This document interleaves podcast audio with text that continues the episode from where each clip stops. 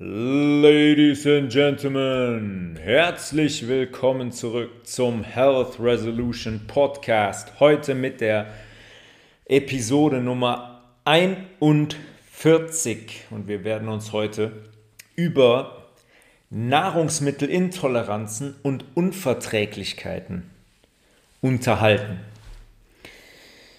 Ja, ähm, ich weiß nicht, wie es euch geht. Es ist für mich persönlich, muss ich ganz ehrlich sagen, eine gewisse Grenze jetzt erreicht in diesem ganzen Pandemie-Thema, die ähm, hier seit zwei Jahren am Bach ist. Ich muss sagen, es ist sehr, sehr kräfteraubend und kräftezehrend und die Dinge, die ich jetzt in der Öffentlichkeit sehe, was jetzt ähm, in den letzten Tagen und Wochen kommuniziert wurde, ist doch mehr und mehr so absurd, dass ich mich einfach nur noch frage, wie es immer noch Menschen geben kann, die es nicht verstehen. Wie es immer noch Menschen geben kann, die dem Narrativ, den Lügen der Medien und der Politik immer noch hinterherlaufen können. Ja, es wird jetzt gesprochen von einer vierten Impfung. Ein zweiter Booster. Und ich glaube, selbst wenn man jetzt mit einer Omnibusimpfung um die Ecke kommt, dann werden auch immer noch Millionen von Menschen in diesem Land und auch weltweit diese Impfung annehmen, weil sie immer noch nicht verstanden haben, was hier passiert. Ja, ich habe in, in meinem Bekanntenkreis, höre ich Geschichten von Menschen, da, da falle ich einfach komplett vom Glauben ab. Da sagen Menschen, ihr ähm, Personal Training ab, weil in ihrem Umfeld ein positiv getesteter Mensch ist, damit die in zwei Wochen fliegen können in Urlaub, sagen die jetzt ihr Personal Training ab. Und dann würden dann so Sachen gesagt wie, ja, wir kriegen das ja sowieso alle irgendwann mal, aber jetzt kann ich das nicht gebrauchen. Zwei Jahre lang hat hier jeder Zeit gehabt, die Augen aufzumachen. Und noch niemals in der Geschichte wurde es so plakativ gemacht wie jetzt. Noch nie war es so einfach und gläsern, da durchzugucken und zu sehen, was die Wahrheit ist, beziehungsweise die Lüge und Täuschung zu erkennen. Jetzt wird gesagt, die Maske hilft gegen die eine Variante besser als gegen die andere. als würde man als würde man sagen, ja, die Maske hilft gegen einen Elster-Apfel besser als gegen einen Bosskop. In deren Narrativ. Wir haben eine Inzidenz, die ist, was weiß ich heute, bei 1400 oder so. Bei 1400. Wir sind hier in Selbstquarantäne gegangen vor Weihnachten 2020 mit einer Inzidenz von 150. Da wurde das Land hier abgeriegelt. Da gab es Lockdowns. Jetzt ist die Inzidenz zehnmal so hoch. Aber es passiert gar nichts. Keiner handelt. Eigentlich müssten die ganzen Menschen, die das noch glauben, jetzt komplett nervös werden. Die müssten komplett unruhig werden. Äh, warum macht hier niemand was? Hilfe, Hilfe, Hilfe. Die lassen mich immer noch raus. Nein, die sollen mich einsperren. Ich muss doch in Sicherheit. So viele Menschen. Oh, so viele Menschen infiziert. Ja, ich habe die zwei Corona-Episoden gemacht und ich habe kurz überlegt, überlegt, ob ich eine dritte mache. Aber ich habe, glaube ich, auf den verschiedensten Kanälen alles dazu gesagt. Ja, man könnte auch 10 Stunden Material daraus machen und alles beleuchten und so weiter. Wer es jetzt nicht verstanden hat, dem ist nicht mehr zu helfen. Ich hoffe nur, dass diese Menschen gut auf die Wahrheit vorbereitet sind. Wenn die dann demnächst an die Oberfläche kommt. Was jetzt gerade passiert, ist einfach nur noch absurd. Jedes Land öffnet. Ganz Skandinavien ist jetzt geöffnet. UK hat alle Restrictions und Regelungen fallen lassen. Warum eigentlich? Wenn es eine Pandemie ist, warum lassen eigentlich nicht alle Länder gleichzeitig alles fallen? Warum geht es so nacheinander? Da steht der, mein Freund, der Karl L., steht im Bundestag, das muss man sich, in Anlehnung an die letzte Episode, die wir gemacht haben, muss man sich dieses Zitat, muss man sich einfach nur mal auf der Zunge zergehen lassen. als man letzte Woche im Bundestag über die Impfpflicht diskutiert hat. Freiheit ist die Einsicht in die Notwendigkeit.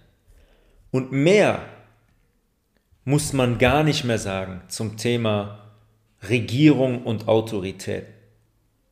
Freiheit ist das Recht eines jeden Menschen, egal wann und wo, Ja und Nein zu sagen für persönliche Belange, wie er möchte. Bezogen auf eine Injektion sowieso, was in seinen eigenen Körper kommt. Freiheit ist das. Freiheit ist nicht die Einsicht in die Notwendigkeit. Die Einsicht, die die, die, Presse einem, die die Medien einem diktieren, diese Einsicht, die Konditionierungen, eine Einsicht in eine Notwendigkeit. Das ist meine Freiheit. Einfach nur mal fünf Minuten wirklich sacken lassen und drüber nachdenken. Das ist das, was das System seit Regierung mit uns seit Jahrzehnten macht. Wir leben in einer Illusion von Freiheit. Wir waren nie frei. Nie. Wir können rausgehen, wir können einkaufen gehen, wir können spazieren gehen, wie wir wollen. Wir haben die Illusion von Freiheit verglichen mit diesen angeblich historischen Ereignissen, wo Menschen in der Diktatur gelebt haben. Die waren viel, viel schlimmer dran. Heißt das, dass wir heute frei sind? Heißt es natürlich nicht. Das Finanzsystem versklavt uns, das Regierungssystem versklavt uns. Wir haben Freiheit, wir haben keine komplett natürlich gottgegebene Freiheit. Die existiert nicht. Ich will das gar nicht anführen, denken selber mal darüber nach, wo wir überall keine Freiheit haben. Wir haben eine Illusion. Wir haben die Illusion, dass wir in die Wahlurne gehen, ein Kreuz machen und sagen, ja, ich möchte hier äh, Grün wählen, Frau Barböck oder Baerbock oder wie die heißt. Habt ihr euch die übrigens mal angehört? Also wer da, also da habe ich gar keine Fragen mehr. Da habe ich gar keine Fragen mehr. Wer da wirklich noch denkt, oh, das ist aber toll, das ist eine tolle Politikerin, eine tolle ähm, Anführerin, die kann sich super ausdrücken, die Inhalte sind sensationell, dem kann ich, kann ich auch nicht mehr helfen. Der beste war jetzt, ähm, kurzer, die, die Grünen haben doch gerade eine neue, einen neuen Parteivorsitz gewählt, eine Doppelspitze. Eine Frau, die Ricarda Lang oder wie die heißt, 250 Kilo und den anderen Kollegen iranischen, iranischer Abstammung. Einfach mal anhören, wenn ihr es noch nicht gemacht habt. Ricarda Lang. Einfach nur mal 20 Sekunden anhören. Ich, ich denke, ihr kommt nicht bis zur Sekunde 21, weil das kein normal denkender Mensch aushält. Aber es wird alles jetzt so plakativ gemacht, damit wir sehen, von wem wir uns haben regieren lassen in den letzten Jahrzehnten. Und es wird sehr offensichtlich für jeden gemacht, damit die Menschen aufwachen. Ein Großteil ist aufgewacht, denke ich. Ähm, aber wie gesagt, ich bin da auch jetzt an einem, an, einem, an einem persönlichen Limit, muss ich sagen, was unsere kollektive Dummheit einfach angeht. Die Geschichten, die ich jetzt nach zwei Jahren von diesem Zirkus immer noch höre, die sind einfach, die sind einfach sensationell und die zeigen mir einfach, dass es ganz, ganz viele Menschen gibt, die würden hier bis zum bitteren Ende gehen. Die würden sich auch 13 Mal impfen lassen im Jahr, bis die tot umfallen, bis die tot umfallen.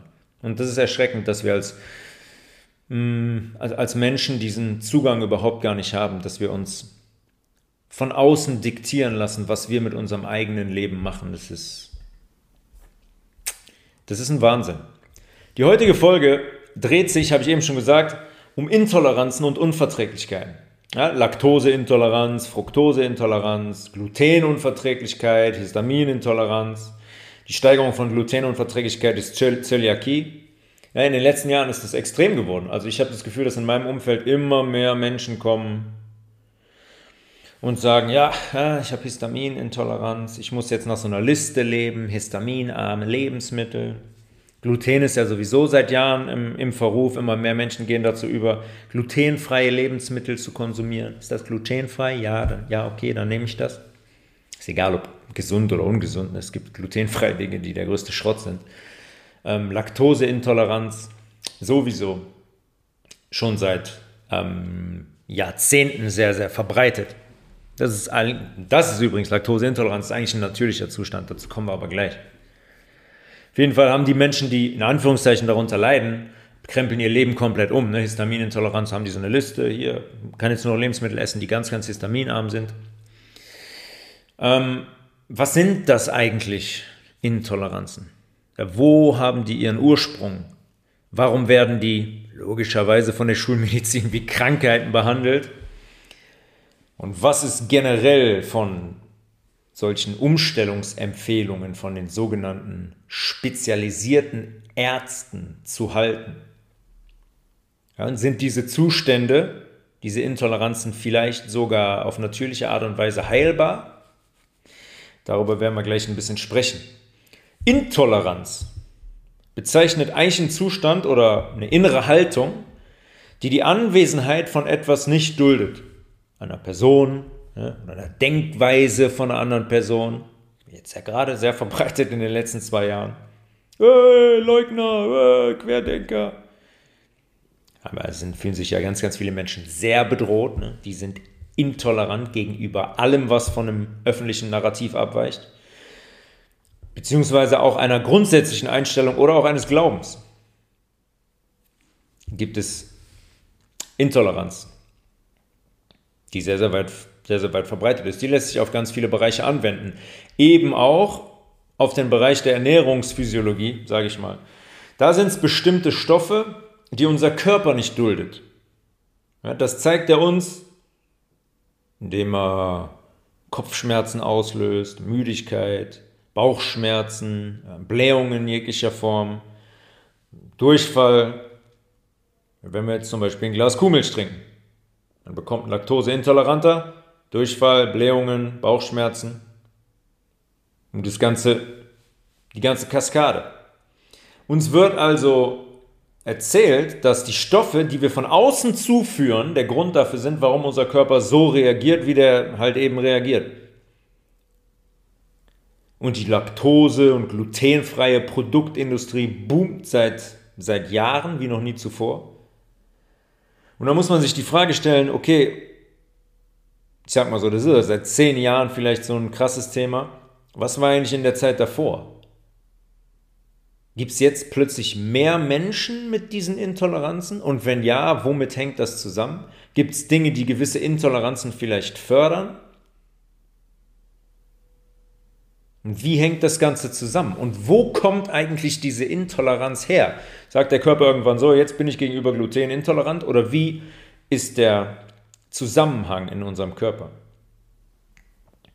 Und die Annahme dabei, dass, ein Stoff von, dass es ein Stoff von außen ist, der bei uns Durchfall oder Bauchkrämpfe auslöst, ist halt nur die halbe Wahrheit. Und wenn wir uns das ein bisschen genauer angucken und jetzt mal mit der Laktoseintoleranz starten, wird es relativ schnell klar, warum.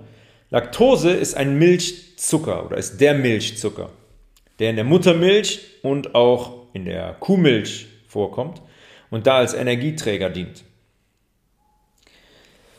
Laktose ist dabei ein Disaccharid, die zwei Sacchariden Zuckerverbindungen. Das heißt, ein Zusammenschluss von zwei Einfachzuckern.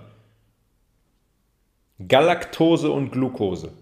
Galaktose und Glucose bilden die Glucose, wenn die sich miteinander verbinden.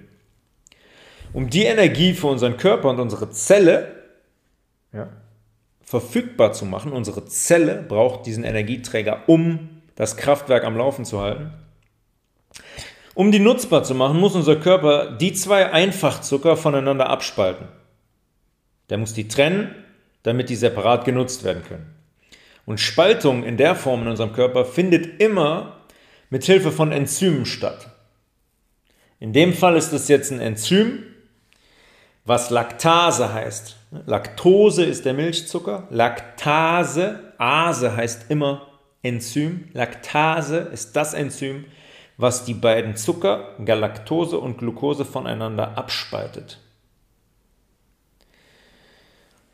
Wo kommt diese Laktase her? Die kommt aus der Schleimhaut in unserem Dünndarm. Wir haben oft über unseren Dünndarm gesprochen. Eigentlich unser gesundheitliches Zentrum. Der ist von innen ausgekleidet, beziehungsweise oh ja, doch ausgekleidet mit Schleimhaut.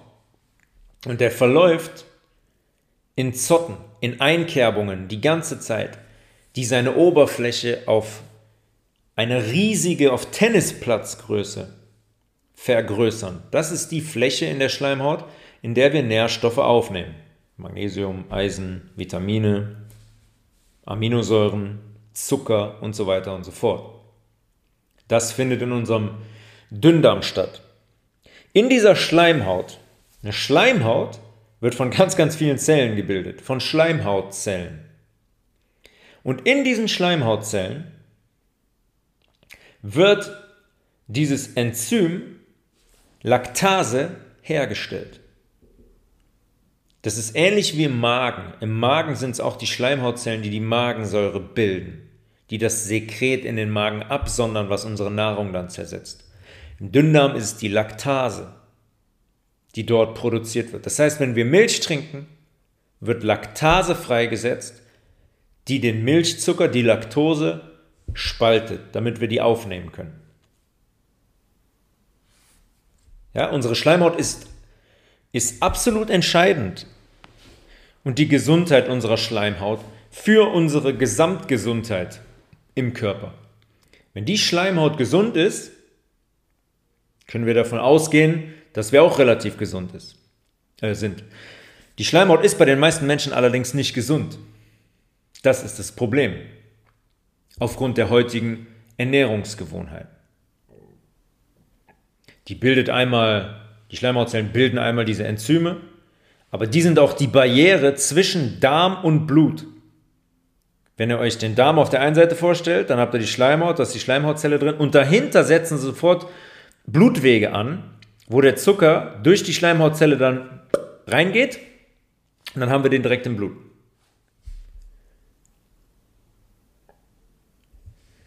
Bei einer Laktoseintoleranz ist das jetzt so, dass die Zellen in unserer Schleimhaut im Dünndarm einfach keine oder zu wenig Laktase produzieren. Das führt dazu, dass die Laktose, der Zucker, nicht gespalten werden kann. Mal dran denken, das sind zwei Zucker, die sich verbunden haben. Wenn die nicht gespalten werden durch die Laktase, können wir die nicht über unsere Dünndarmschleimhaut ins Blut aufnehmen. Funktioniert nicht. Zu groß die Kombination, die Verbindung. Lässt der Körper nicht zu. Das führt dazu, ja, keine Laktase da, Laktose kommt rein, kann nicht gespalten werden. Das führt zu Bauchkrämpfen und Durchfall. Nämlich dadurch, dass der Zucker jetzt nicht gespalten wird, geht er weiter, beziehungsweise bleibt im Dünndarm. Da entstehen erstmal Gase wie Methan, weil sich dann Bakterien an die Zersetzung machen und versuchen es aufzuspalten. Da werden immer Gase frei. Die Methan im Gas führt zu diesen starken Bauchschmerzen, Blähungen, zu den Bauchkrämpfen. Und Durchfall entsteht später, weil der Zucker ungespalten in den Dickdarm weiter wandert. Wenn der im Dickdarm ist, dann wird der da gespalten. Und das führt dazu, dass eine große Menge Wasser in den Dickdarm gezogen wird und Durchfall entsteht. Weil der Körper diesen ungespaltenen Zucker ganz schnell ausscheiden möchte, der hat da nichts verloren im Dickdarm. Normal wird er im Dünndarm aufgenommen. Der Dickdarm läuft dann Gefahr, dass sich das Milieu, sein pH-Milieu durch den Zucker, der da reinkommt, stark ändert. Und deswegen versucht er das so schnell wie möglich auszuscheiden, diesen ungespaltenen Zucker. Also, wir trinken ein Glas Milch, Laktose kommt rein in unseren Körper, in unseren Dünndarm, wir produzieren normalerweise ein Enzym in der Dünndarmschleimhaut, die Laktase. Zucker wird gespalten und aufgenommen. Geht bei laktoseintoleranten Menschen nicht mehr oder nur zu wenig, auch wenn man ganz wenig ähm, Laktase nur noch produziert, wird es nicht ausreichen, um die ganze Laktose zu spalten. Ist also nicht da die Laktase. Der Zweifachzucker Laktose kann nicht gespalten werden, geht weiter in den Dickdarm bzw. produziert ähm, Methan und Gase im Dünndarm, Blähungen entstehen im Dickdarm, entsteht Durchfall. Und so erklären sich dann die Symptome, die jemand hat, wenn er laktoseintolerant ist und Kuhmilch trinkt. Dieser Zustand der Laktoseintoleranz jetzt mal ganz natürlich und logisch denken, ist eigentlich der natürliche Zustand. Wenn wir auf die Welt kommen, werden wir im Optimalfall ein Jahr lang von unserer Mutter gestillt. Dann sind wir mit Laktose in Kontakt. Danach stillt die Mutter ab und wir fangen an, Gemüse zu essen. Wir haben aber eigentlich keinen Kontakt mehr mit Milch, weil wir werden nicht mehr von der Mutter gestillt. Und diese Kuhmilchgeschichte hat nichts mit Natürlichkeit zu tun. Ich weiß nicht, wer auf die Idee gekommen ist, aber dass ein Mensch Milch von einer scheinschwangeren Kuh trinkt, ist einfach nur ein absoluter Irrsinn. Ein absoluter Irrsinn. Kuhmilch hat in unserem Organismus aber mal gar nichts verloren. Wir haben da schon öfters darüber gesprochen. Über Laktat, über Milchsäure. Die bildet Milchsäure in unserem ganzen Körper, in jeder Schleimhaut. Bleiben wir im Dünndarm. Die Schleimhaut da wird durch die Milch verschleimt weil die Milchsäure als eine der aggressivsten Säuren, die es gibt, diese Schleimhaut extremst schädigt. Und der Körper versucht, die dann so einzukapseln, sich selber zu schützen. Ja, diese Milchsäure aus der Kuhmilch bewirkt immer eine extreme Übersäuerung unseres Gewebes. Immer. Das ist einer der größten Tumorfaktoren, die es gibt. Die Milchsäure übersäuert Gewebe so schnell, da können ganz, ganz schnell Entartungen drin entstehen. Wir haben darüber gesprochen, wie das geht. Ja, der pH-Wert fällt ab im Gewebe die Zellen fangen an, sich anaerob ohne Sauerstoff zu ernähren und mit Zucker als einzige Energiequelle. Und dann haben wir den Salat. Die hormonelle Belastung, wenn man Kuhmilch trinkt, ist übrigens gigantisch. Ja, Hormone von einer schwangeren bzw. stillenden Kuh haben in unserem Körper einfach nichts verloren. Die sind dafür da, dass ein Kalb nach sechs Monaten ungefähr 200 Kilo wiegt. Es kommt auf die Welt, nach sechs Monaten muss es 200 Kilo wiegen. Wollen wir das mal mit dem Mensch vergleichen? Ja? Es sind die Hormone aus der Kuh, die dafür sorgen, dass das Kalb so schnell wächst. Und jetzt schaut mal, wie viele Babys schon vom ersten Tag an mit Kuhmilch in Kontakt sind. Wir haben über diese Milchpulver gesprochen, bei Müttern, die nicht stillen. Seit dem ersten Tag kriegen die diese hormonelle Keule. Ja, oder auch danach, wenn sie gestillt werden, trinken sie Kuhmilch und so weiter. Ich habe früher auch Kuhmilch getrunken. Das ist eine, eine absolute Katastrophe. Auf allen Ebenen. Auf allen Ebenen. Von wegen, ja, ja, ist gut für Kalzium. Der größte, der größte Schwachsinn. Niemand braucht Kalzium aus einer Kuhmilch. Da gibt es zig pflanzliche Quellen, die satt und genug Kalzium liefern. Der Schaden, den Kuhmilch anrichtet, ist so immens im Körper, das kann überhaupt kein Kalzium aufwiegen. Geht gar nicht. Also das Kalb wiegt nach einem halben Jahr 200 Kilo. Hat das vielleicht auch eine Auswirkung, wenn man Kuhmilch trinkt, auf den menschlichen Organismus? Diese Wachstumsfaktoren, die da drin sind? Ja, das ist einfach, das ist absurd. Ich, es ist absolut absurd. Einfach nur mal ganz kurz darüber nachdenken. Wir Menschen, die Kuhmilch trinken, dann können die sich auch unter eine Kuh legen. Dann können die auch selber melken an den Eutern. Kann man direkt davon da nehmen. Ein Mensch, der an einem Euter von einer Kuh hängt und die Milch trinkt. Das Bild einfach nur mal vors geistige Auge bringen. Ich glaube, mehr muss man dazu nicht sagen. Das Problem bei Laktoseintoleranz ist also das fehlende Enzym aus der Dünndarmschleimhaut, die Laktase. Okay?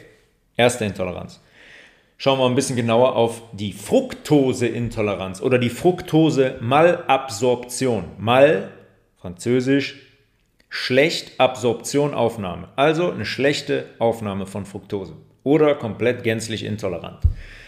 Fructose ist im Vergleich zur Laktose ist schon ein Einfachzucker. Auch kennt jeder von euch unter dem Namen Fruchtzucker. Der kommt besonders häufig in reifen Früchten vor, aber zum Beispiel auch in Haushaltszucker. Ich hoffe, dass ihr den nicht mehr konsumiert in der Saccharose. Da ist er als Zweifachzucker mit Glucose zusammen drin. Fructose und Glucose zusammen bilden also den Haushaltszucker. Normalerweise wird Fructose in der Dünndarmschleimhaut von einem Transportprotein namens GLUT5 in die Schleimhautzellen und dann in die Blutbahn aufgenommen. Ich habe eben gesagt, hinter den Schleimhautzellen setzt sofort die Blutbahn an. dieses Transportprotein, Transportproteine sind einfach, die können, die können im Blut vorkommen zum Beispiel, ähm, zum Beispiel Schilddrüsenhormone. Schilddrüsenhormone werden von der Schilddrüse freigesetzt, dann werden die an Proteine gebunden und sind im Blut inaktiv. Ja, wenn wir jetzt diese Schilddrüsenhormone in der aktiven Form brauchen aus dem Blut, wird das Protein abgespalten, dann ist es aktiv. Das heißt, so ein Protein kann einmal ein Transporter sein und einen Stoff in der Inaktivität halten, aber ganz einfach auch, um einen Stoff wie die Fructose, einen Zucker, in die Schleimhautzelle zu bringen und aus der Schleimhautzelle raus ins Blut. Das ist der, das ist der Ablauf, der da stattfindet, nicht mehr. Das ist quasi das Taxi durch die Dünndarmschleimhaut für die Fructose, dieses Glut5. Wenn das Protein nicht ausreichend da ist, was passiert wohl, kann sich jetzt jeder selber erklären. Oder wenn wir zum Beispiel ähm, gar keins mehr von dem, von dem Protein haben, passiert logischerweise das Gleiche. Dann ist es so, dass ein Großteil dieser Fructose im Dünndarm verbleibt. Ja, wenn wir jetzt gerade zwei Orangen haben wir jetzt gegessen, kommt viel Fructose in den, in den Körper, in den Dünndarm. Das heißt, wir brauchen dieses Transportprotein, um es in die Blutbahn aufzunehmen. Transportprotein ist aber nur noch, sagen wir mal, ganz wenig da, dann wird es nicht ausreichen, um die komplette Fructose aufzunehmen. Wenn es gar nicht mehr da ist, können wir sowieso gar nichts aufnehmen. Das heißt, ein großer Teil der Fructose bleibt in unserem Dünndarm und wandert dann weiter in unseren Dickdarm. Da passiert jetzt genau das Gleiche, was mit, der, ähm, mit dem Laktosezucker aus der Milch passiert. Ganz ähnliche Symptome, Bauchkrämpfe, Blähungen, Durchfall. Ja, in der Schulmedizin sagt man dann, ah, ja, wir wissen noch nicht ganz, ob das angeborene Defekte sind oder ob das krankhafte Prozesse während des Lebens sind. Im Hinterkopf behalten, wiederum ist der Ort des Geschehens unsere Dünndarmschleimhaut. Unser Transportprotein ist nicht vorhanden oder viel zu wenig vorhanden. Produziert in den Schleimhautzellen.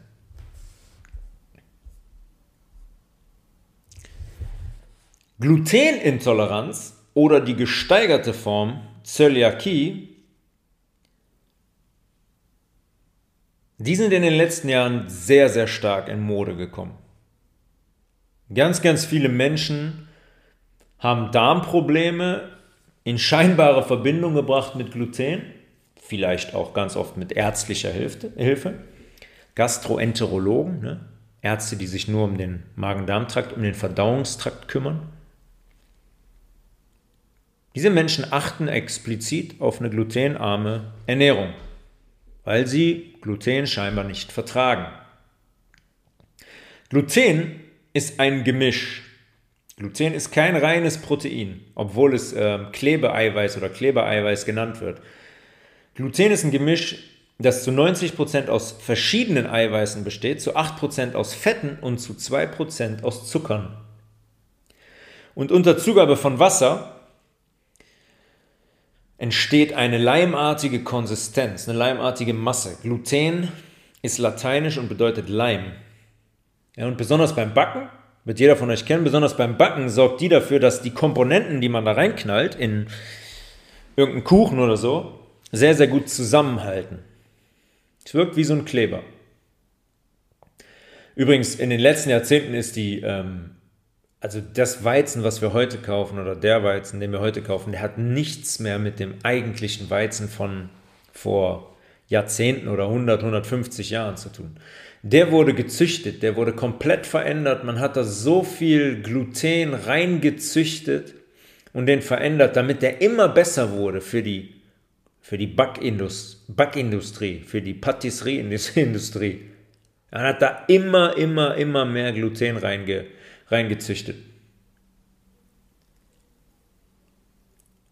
Im Dünndarm bei, bei den betroffenen Personen ist es so, wenn das Gluten da unten ankommt, dass das Gluten nicht komplett aufgespalten und verdaut werden kann. Ich habe eben gesagt, 90% Eiweiße, 8% Fette, 2% Kohlenhydrate, Zucker.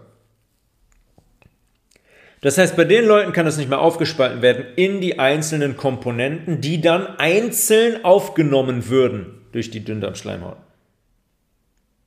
Und dann entsteht dann ein Zustand, wo Komponenten in der Schleimhaut von innen haften bleiben, sage ich mal. Wir können das nicht mehr runterbrechen auf die kleinste Einheit, die aufgenommen werden kann. Also bleiben da größere Brocken zurück mit diesem Schleim. Der legt sich über die, über die Dünndarmschleimhaut. Ähnlich wie das die Milchsäure macht. Milchsäure lässt auch Schleim auf unserer Schleimhaut entstehen. Jetzt könnte man denken, ja, warum ist doch Schleimhaut? Heißt Schleimhaut, aber da liegt kein Schleim drüber in Form von Milchsäure, die verkapselt wurde, die alle, die das die, die, die Schleimhautzellen komplett übersäuert und abtötet und eine krasse Entzündung hervorruft. Ja, der, der, Schleim, diesen Mukus, den unsere Dünndarmzellen, Schleimhautzellen natürlich absondern, das ist was komplett anderes. Und wenn dieser Zustand dann erreicht ist und diese Schleimhaut sich dann chronisch entzündet, dann spricht man von Zöliakie. Sprüh heißt es, glaube ich, auf Deutsch. Zöliakie. Es sind auch hier wieder die gleichen Symptome. Wenn man auf Gluten reagiert, sind es wieder die gleichen Symptome wie bei Laktose und Fructose. Wir haben wieder Bauchkrämpfe, Durchfall, Blähungen, Müdigkeit, Kopfschmerzen und so weiter. Gerade habe ich gesagt, dass sich eine Entzündung auf der, in der Dünndarmschleimhaut bildet durch Partikel, die nicht aufgespalten werden, durch Stoffwechselrückstände, durch Gifte, es nie isoliert zu betrachten. Aber ich bleibe jetzt absichtlich mal nur beim Gluten. Ja, nur beim Gluten, was die, ähm, was die Schleimhaut da, da verschleimt. Wir gehen gleich noch ein bisschen näher darauf an, was die eigentliche ein, was die eigentlichen Zusammenhänge sind. Da bildet sich jetzt eine Entzündung. Ja, wenn wir eine Entzündung haben, heißt das, unser Immunsystem ist an Ort und Stelle aktiv. Das ist die Definition einer Entzündung. Deswegen ähm, existiert die Entzündung überhaupt, weil unser Immunsystem versucht, einen Zustand wieder in die Natürlichkeit zu bringen, weil der aus der Balance ist. Das heißt, unser Immunsystem, was ja zu 80 Prozent in unserem Dünndarm sitzt, ja, in der Schleimhaut, da gibt es große Follikel, Ansammlungen von weißen Blutkörperchen, von weißen Immunzellen. Es wird jetzt da auf den Plan gerufen. Es ist direkt an Ort und Stelle. Das ist also da in der Schleimhaut und versucht, diese Disbalance dort zu, äh, zu beseitigen. Ja, wenn ich Stoffwechselrückstände da habe, wenn ich ähm, Partikel, unverdautes Eiweiß da habe von dem Gluten, wenn der Schleim darüber liegt und so weiter, dann versuchen die Immunzellen das runterzubrechen in die kleinstmögliche Einheit, damit das abtransportiert werden kann. Nichts anderes versucht das Immunsystem. Immer, überall im Körper. Immer wenn ihr Immunsystem hört, ist das der Fall. Unser Immunsystem versucht, den natürlichen Zustand wiederherzustellen. Eine Entzündung ist also eigentlich ein natürlicher Zustand, ein positiver Zustand. Deswegen ist es so gefährlich, Entzündungen zum Beispiel mit Cortison zu behandeln. Oh ja, Entzündung ist weg. Ja, aber der Herd, der, der, der Grund, die Wurzel der Entzündung ist nicht weg. Darum muss man sich kümmern. Und das macht die Schulmedizin never. Niemals. Niemals. Unser Immunsystem ist also jetzt an Ort und Stelle und versucht die Entzündung zu beseitigen. Jetzt geht die Schulmedizin hin und sagt, ey, guck mal, hier sind Antikörper, hier sind Immunzellen, die sind ganz spezifisch abgerichtet für jetzt die Zöliakie, für das Gluten, was darum liegt. Die nennen die Antikörper HLA-DQ2. Kann man sich drauf testen lassen. Ja, wer also positiv auf den Antikörper getestet ist, wir haben schon mal darüber gesprochen in den letzten Folgen, wie das mit Antikörpern ist, könnt ihr komplett vergessen. Aber ähm, die testen eigentlich nur auf diese Immunzellen. Okay, ich bin HLA-DQ2 positiv. Derjenige läuft also Gefahr, Probleme mit Gluten zu bekommen. So nach dem Motto, der eine hat die Antikörper, der andere nicht. Wenn der die hat, dann hat er eine Glutenunverträglichkeit. Ja, also, was für ein absoluter Schwachsinn. Was für ein absoluter Unsinn. Diese Immunzellen sind da, weil das Problem schon besteht. Ich kann demjenigen jetzt sagen, ah, du hast eine Glutenunverträglichkeit, oder ich kann mich dafür interessieren, warum diese Entzündung da besteht. Das wäre ein Ansatz, den man als ganzheitlich und als Heilung bezeichnen könnte. Aber das macht die Schulmedizin immer, seit über einem Jahrhundert. Die nimmt Symptome und sagt, diese Symptome heißen jetzt das und das in der Krankheit. In dem Fall Glutenintoleranz oder Zöliakie.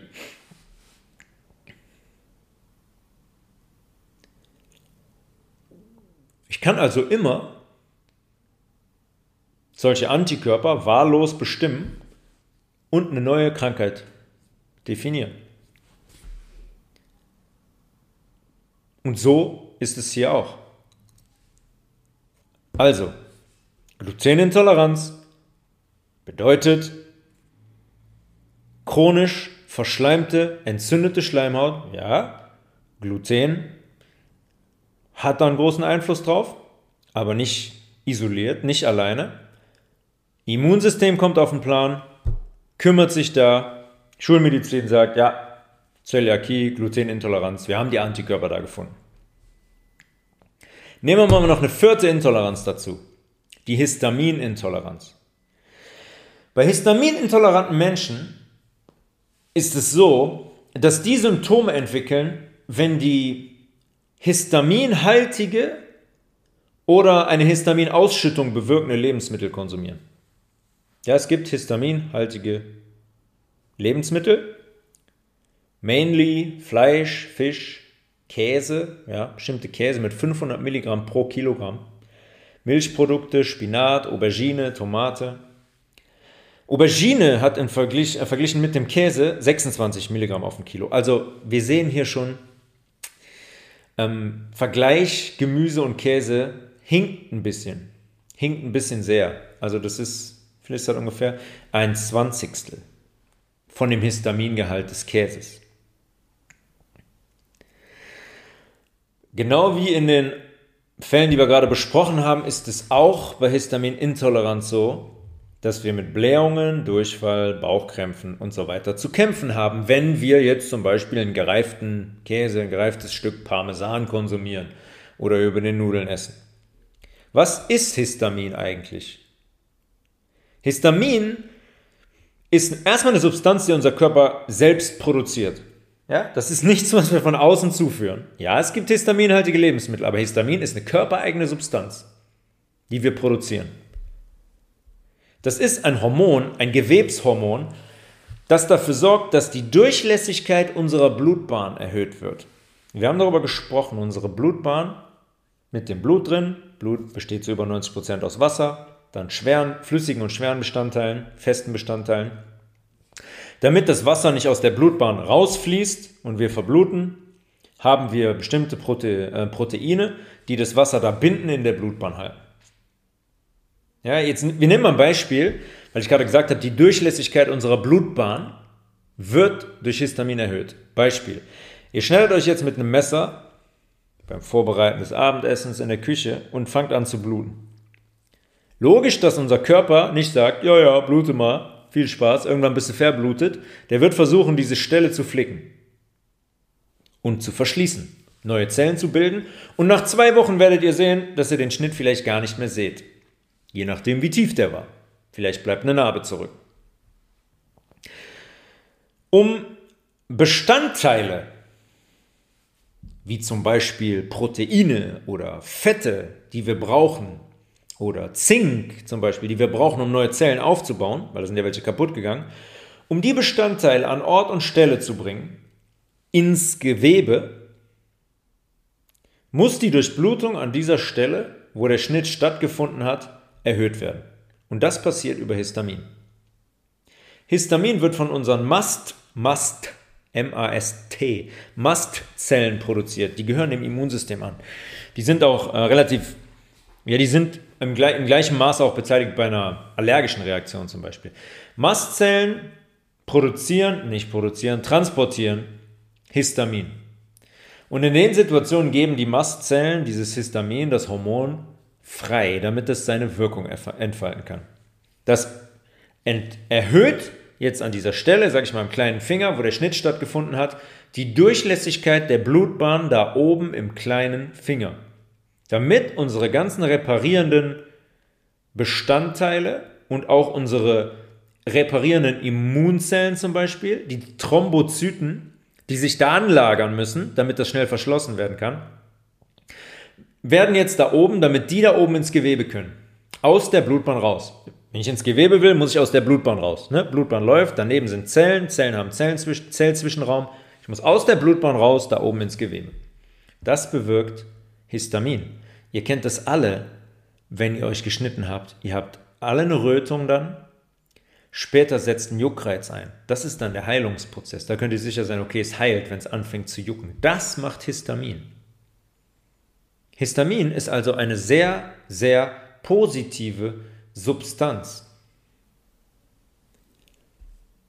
Gerade von Allergien gesprochen, da ist das auch zu beobachten. Bei allergischen Reaktionen, allergische Reaktionen sind mh, mm, überschießende Reaktionen unseres Körpers auf ein Allergen. Wir haben da in der Episode darüber gesprochen, wie Allergien entstehen. Sind wir auch wieder bei der Dünndarmschleimhaut, bei der Gesundheit des Darms und so weiter. Sagen wir mal, ihr seid äh, allergisch gegen Erdnüsse. Er ist dann Erdnuss. Und dann gibt es so eine Immunreaktion gegen ein Protein aus der Erdnuss. Da passiert genau das Gleiche. Es wird eine große, große Menge Histamin ausgeschüttet, je nachdem, wie stark die allergische Reaktion ist. Dann Rötung, Schwellung, Juckreiz, tränende Augen, alles durch Histamin, durch Histamin bewirkt. Alles durch Histamin bewirkt. Das ist das, was Histamin macht. Bei einer allergischen Reaktion ist es dann so, dass das Histamin wieder abgebaut wird danach und diese Symptome auch verschwinden. Und dazu kommen wir jetzt gleich, weil da sind wir dann auch wieder bei dieser Histamin, ähm, Histaminintoleranz. Histamin sorgt übrigens auch dafür, das habe ich gar noch vergessen, Histamin sorgt übrigens auch dafür, dass in unserem Magen Magensäure produziert wird. Genau das Gleiche. Da brauche ich auch eine erhöhte Durchlässigkeit. Ja, Histamin sehr, sehr wichtig, damit unsere Belegzellen im Magen die Magensäure produzieren können. Oder auch zum Beispiel im Dünndarm, wenn wir Nährstoffe aufnehmen müssen, brauche ich auch eine höhere Durchlässigkeit der Blutbahn, weil ja Partikel in unsere Blutbahn rein müssen.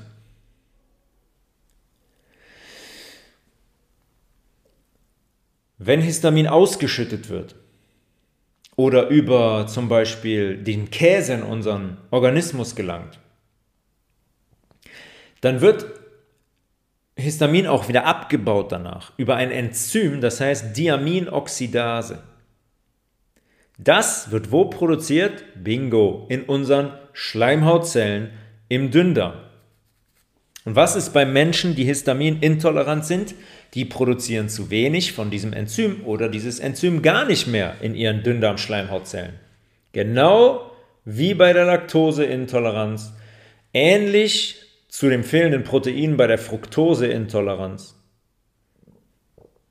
Ist es auch hier der Fall, dass die Schleimhautzellen ein Enzym nicht mehr produzieren, namentlich hier die Diaminoxidase. Wieder mal sind wir in unserer Schleimhaut. Das ist der Faktor, der alle Intoleranzen, über die wir jetzt gerade gesprochen haben, vereint. Die Glutenintoleranz oberflächlich erstmal noch nicht. Die fehlende Enzymproduktion bzw. Schädigung der Schleimhautzellen in unserem Dünndarm führt dazu, dass wir bei der Histaminintoleranz die Diaminoxidase nicht mehr produzieren die Histamin abbauen würde, dann käme es nicht zu diesen Reaktionen, dann käme es nicht zu diesem Blähbauch zum Durchfall, dann kommt es nicht zu Schwellungen, zu Rötungen und so weiter. Wenn die da ist. Wenn die nicht da ist, dann ist die nicht da. Dann kann Histamin leider nur sehr ungenügend abgebaut werden. Ja, wir haben die Laktase, aus, das Enzym aus unserer ähm, Dünndarmschleimhaut. Wir haben das Transportprotein bei der Fructose, was wir brauchen, was in der Dünndarmschleimhaut nicht mehr hergestellt wird, was nicht mehr anwesend ist. Worum müssen wir uns also kümmern? Um unsere Dünndarmschleimhaut müssen wir uns kümmern. Es geht immer um die Gesundung unserer Dünndarmschleimhaut. Es ist kein natürlicher Zustand, dass unsere Dünndarmschleimhaut Enzyme nicht mehr produziert. Das ist eine, eine krankhafte Veränderung. stellt sich die Frage, Warum wird Dünndarmschleimhaut geschädigt? Als allererstes sind wir wieder bei unserem Säurebasenhaushalt. Im Dünndarm herrscht ein Milieu von pH-Wert 7,2 ungefähr im Schnitt. Leicht basisch, leicht über neutral. Wenn sich dieser pH-Wert ändert, ja, ich komme mir manchmal vor wie eine Schallplatte, weil wir das schon so oft besprochen haben, aber das ist wirklich das zentralste Thema unseres Körpers, dieser Säurebasenhaushalt. Wenn der pH-Wert in unserem Dünndarm sich ändert und sauer wird, sagen wir mal pH-Wert 6, dann haben wir ein großes Problem. Dann ist das der Anfang für die sichere Entwicklung einer Krankheit. Dann beginnen alle damit verbundenen Prozesse. Unsere Bakterien, die nur in einem pH-Wert von 7,2 leben können, sterben ab. Andere Bakterien, die gerne in einem sauren Milieu zu Hause sind, pH-Wert 6, siedeln sich an, werden sich vermehren. Die werden alle anderen Bakterien verdrängen. Jetzt haben wir da Bakterien drin in einem pH-Wert von 6. Jetzt kommt unsere Nahrung rein. Das heißt, diese Bakterien zersetzen unsere Nahrung. Die betreiben Stoffwechsel. Das heißt, die scheiden, was Bakterien übrigens machen, wenn die Nahrung zersetzt wird, entstehen Nebenprodukte. Gifte, wie ich eben gesagt habe, Methan zum Beispiel. Ja, oft ist es so, wenn der pH-Wert vom, vom Dünndarm kippt, dass jetzt Bakterien aus dem Dickdarm, der später kommt und der leicht minimal sauer ist, die gehen hoch in den Dünndarm, sagen die, oh, hier ist ein super Milieu. pH-Wert 6 jetzt ja auch im Dünndarm, könnt alle hoch, könnt alle hoch, wir machen jetzt hier weiter, wir machen hier unsere Arbeit. Dann entstehen solche Prozesse. Auch fermentative Prozesse. Da entstehen Giftstoffe dieser Bakterien, da entstehen dann dadurch schwelende Entzündungen im Dünndarm, weswegen, wie bei der Glutenintoleranz, unser Immunsystem auf den Plan gerufen wird. Also immer, immer, immer auf eine basenüberschüssige Ernährung achten. Salat, Salat, Salat, Wasser, Wasser, Wasser eingeweichte Mandeln, eingeweichte Kürbiskerne, eingeweichte äh, Sonnenblumenkerne, Avocados, Gurke, Kokoswasser, Zitrone. Ja, das Quinoa, Amaranth, das müssen uns, das muss die Basis unserer Ernährung sein. Und nicht weiße Spaghetti, weißer Reis, weißer Zucker, Cola, Alkohol, Kaffee. Das sind Dinge, die haben einen pH-Wert von 3, 4. Das sind Hardcore-Übersäurer für unseren Dünndarm. Und wenn wir das alles miteinander kombinieren, um jetzt mal kurz, kurz nochmal auf die Glutenintoleranz oder Zöliakie einzugehen, Zöliakie, Entschuldigung, einzugehen, ist das die Ernährung, unser kippender pH-Wert. Jetzt kommt einer der größten Faktoren hinzu, oft schon darüber gesprochen, Glyphosat. Ja, Glyphosat, immer noch erlaubt, wird Jahr für Jahr verlängert, auch von irgendwelchen Grünen, Bündnis 90 die Grünen, die, die, die stehen so für Natürlichkeit und so weiter, ne? irgendwelchen Clowns von denen im Europarat. Das Spritzmittel Roundup beinhaltet unfassbar viel Glyphosat. Glyphosat ist ein Antibiotikum. Kauft ihr konventionelles Gemüse bei Rewe, bei Lidl, bei Aldi, seid euch sicher, Ihr konsumiert große Mengen an Glyphosat. Auch biologische Lebensmittel sind nicht mehr komplett frei davon, weil es gesprüht wird ohne Ende. Es ist im Boden, es ist in der Luft, es ist im Regenwasser. Ja. Immer mal, immer dabei, immer mal daran denken. Wer in Gottes Namen kommt auf die Idee, so etwas zu genehmigen? Sind das die Menschen, die auf unserer Seite sind? die sich um unsere Gesundheit kümmern, jetzt wieder seit zwei Jahren. Hallo, wakey wakey, aufwachen. Glyphosat ist so ein aggressiver Stoff, wenn der in unserem Darm ist, bindet der Sauerstoff und entzieht, entzieht unseren Dünndarm-Schleimhautzellen den Sauerstoff. Das heißt, die sterben. Wir haben schon mal darüber gesprochen. Stellt euch die Dünndarm-Schleimhautzellen vor, nebeneinander, aufgereiht. Die sind verbunden, weil man ja eigentlich noch zwischen den Zellen durch könnte, ins Blut, sind die mit Tight Junctions verbunden. Das sind wie so Schlösser. Stellt euch das vor wie Schlösser. Die Zellen halten sich alle an den Händen, um die Barriere dicht zu machen. Glyphosat macht folgendes: Glyphosat entzieht den Zellen da den Sauerstoff und die Tight Junctions machen, pah, die springen auf. Und dann habe ich Löcher im Dünndarm, sogenannte Leaky Gut, ja. Das ist die, die, ein, ein Leck quasi, wie beim Schiff. Da habe ich ein Leck drin, da sind Löcher drin. Und dann können Bestandteile einfach durch die Dünndarmschleimhaut hindurch. Das macht Glyphosat. Glyphosat ist auch in der Lage, die Blut-Hirn-Schranke zu überwinden und kann Schäden in unserem Hirn anrichten. Das ist das, womit die unser Gemüse besprühen. Hey, Gemüse ist gesund. Mhm.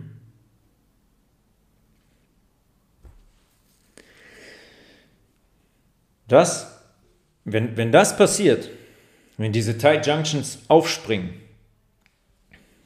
dann kommen ganz, ganz viele Komponenten in unseren Dünndarm, durch unseren Dünndarm in unser Blut, die da großen Schaden anrichten. Unverdaute Proteine zum Beispiel, allergische Reaktionen sind dann, ja, sind dann eigentlich an der, eigentlich an der Tagesordnung.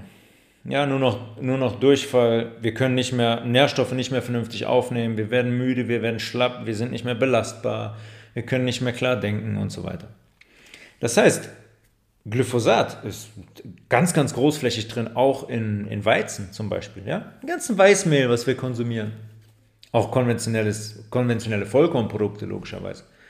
Aber wenn ihr mal schaut, wie viel Weißmehl wir konsumieren, dann wisst ihr auch, wie viel Glyphosat wir konsumieren. Ja? Und es wird jetzt ein Thema daraus gemacht. Gluten, Gluten, Gluten, Gluten. Ja, Gluten ist ein Problem, weil es so krass über, reingezüchtet wurde in den Weizen. Aber das größere Problem ist das Glyphosat. Das macht den eigentlichen Schaden in der Dünndarmschleimhaut und sorgt für diese Entzündungen. Ganz alleine, ganz alleine. Es ist nicht das Gluten, was diese Zöliakie auslöst. Da sind andere Komponenten mit in der Verlosung, wie Glyphosat, wie Alkohol, wie Kaffee, wie alle säurebildenden Lebensmittel, die diese Schäden in der Schleimhaut anrichten. Man kann es nicht isoliert betrachten. Glyphosat ist einer der absoluten, der absolut größten Auslöser dafür. Also müssen wir unseren, unsere Dünndarmschleimhaut auf Vordermann bringen. Wie machen wir das? Basische Ernährung, ähm, sehr, sehr strikt, ja, wenn man zum Beispiel so, so Löcher im Dünndarm hat, sehr, sehr strikt, eine Entsäuerung, eine Entgiftung, basische Ernährung und dann werden die Zellen da ganz von alleine wieder heilen. Und dann werden Menschen auch wieder in der Lage sein, mal ein Lebensmittel zu konsumieren, wo Gluten drin ist, zu 1000 Prozent. Ja, warum behandelt die Schulmedizin nur diese Symptome? Warum gibt es jetzt auf einmal so viele Menschen, die sagen, oh, ich bin glutenintolerant? Ja, 1995 gab es die noch nicht, da hat noch nicht einer darüber gesprochen. Warum ist alles, ja, was die Menschen mit einer Histaminintoleranz zum Beispiel haben, was die bekommen, ist eine Liste mit Lebensmitteln. Ja, das kannst du nicht essen, das kannst du nicht essen, das kannst du nicht essen. Ist überall zu viel Histamin drin. Nur Symptome werden behandelt. Darum spielen Zusammenhänge niemals eine Rolle. Weil die Menschen dann hingehen könnten und sich quasi heilen könnten. Ja, wir haben zum Beispiel, ähm, wenn man diese Diaminoxidase, dieses Enzym, was Histamin abbaut, zuführen will von außen, dann kostet das Medikament over the counter, da, ähm, Daosin heißt das, von Stada. Stada macht übrigens ungefähr 2 Milliarden Umsatz im Jahr. Dann haben die einen Kostenpunkt für 120 Tabletten von über 80 Euro. Lukratives Geschäft. Da steht nicht, da sagt der Arzt nicht, ja, schauen Sie mal, wir werden jetzt versuchen, Ihre Dünndarmschleimhaut zu heilen und dann wird die Histaminintoleranz weggehen. Das geht weg. Das geht weg zu 1000 Prozent. Das geht weg, wenn man die Dünndarmschleimhaut heilt, wenn man den pH-Wert im Dünndarm erhöht, wenn man sich basisch ernährt, wird diese Histaminintoleranz weggehen. Es wird, wäre halt nur langsam mal an der Zeit, dass wir auch wirklich hinschauen und uns für Zusammenhänge interessieren und uns nicht aufführen wie Sklaven dieser Pharmaindustrie der jetzt Leute hier hinterherrennen und sich jetzt zum vierten Mal impfen lassen wollen. es, ist, so absurd, wirklich, was, was, was wir machen und wie wir nicht, wie wir nicht hinschauen. All diese Zustände sind natürlich heilbar. Wie gesagt, Laktoseintoleranz ist ein natürlicher Zustand. Vollkommen normal. Kein Mensch sollte nach dem ersten Lebensmeer mehr Milch trinken. Kuhmilch schon gar nicht. Vollkommen natürlicher Zustand. Fructoseintoleranz, Schleimhaut heilen, pH-Wert im, im Dünndarm anheben, ähm, dafür sorgen, dass die richtigen Bakterien da leben, dann wird diese Schleimhautoberfläche heilen und dann wird dieses Protein auch wieder einen Platz da finden und anwesend sein und Fructose in euer Blut aufnehmen. Gluten habe ich jetzt immer wieder das gleiche. Die Schleimhaut muss geheilt werden. Und kauft, wo ihr könnt, biologische Lebensmittel, am besten von Anbauverbänden wie Bioland und Demeter, wo wir sicher sein können, dass das Glyphosat auf ein absolutes Minimum reduziert ist, weil es halt bedauerlicherweise in der Umwelt ist, ähm, aber dann dementsprechend nur ganz, ganz gering in, diesen, in diesem Gemüse landet, was ihr bei Demeter oder Bioland zum Beispiel kauft. Wer Fragen hat, sehr, sehr gerne tobias.levels at healthresolution.de. Ich habe in letzter Zeit ähm, ja einiges an E-Mails bekommen, auch persönliche E-Mails, wo Leute sich geöffnet haben über die aktuelle Situation. Ähm, ja, ist sehr, sehr, sehr, sehr schön. Ich sehe, dass sehr, sehr viele Menschen ähm, darunter leiden und auch ähnliche Dinge erlebt haben, wie ich persönlich, ähm, die aber durch die Zeit jetzt ja angetrieben sind, angefixt sind, Veränderungen auch in ihrem persönlichen Leben herbeizuführen und anzustreben, gerade auf dem Gebiet der Ernährung. Und das, das freut mich sehr und ich freue da, mich freut es dann jedem helfen zu können, mit dem ich da zusammenarbeite. Ähm, wie gesagt, letztes Mal schon gesagt, der Bestellcode für meine für meinen veganen Online-Shop www.maemae.de, M-A-E-M-A-E.de heißt Health Resolution, alles klein geschrieben und ist eingerichtet. Ihr könnt da zu 15% Rabatt einkaufen und da freut mich jede Bestellung wirklich sehr. Ich wünsche euch eine gute Zeit. Ähm, ja, und hoffe, dass ihr noch ein paar Tage durchhaltet. Ich glaube, das Thema wird jetzt ähm, in nächster Zeit beendet sein und dann kommt, glaube ich, ein sehr positiver, schöner Teil, wo man zusehen kann, wie all die Kontrolleure und Strippenzieher zur Verantwortung gezogen werden. Darauf freue ich mich sehr. In dem Sinne, wir hören uns wieder zur Episode Nummer 42 nächste Woche. Peace!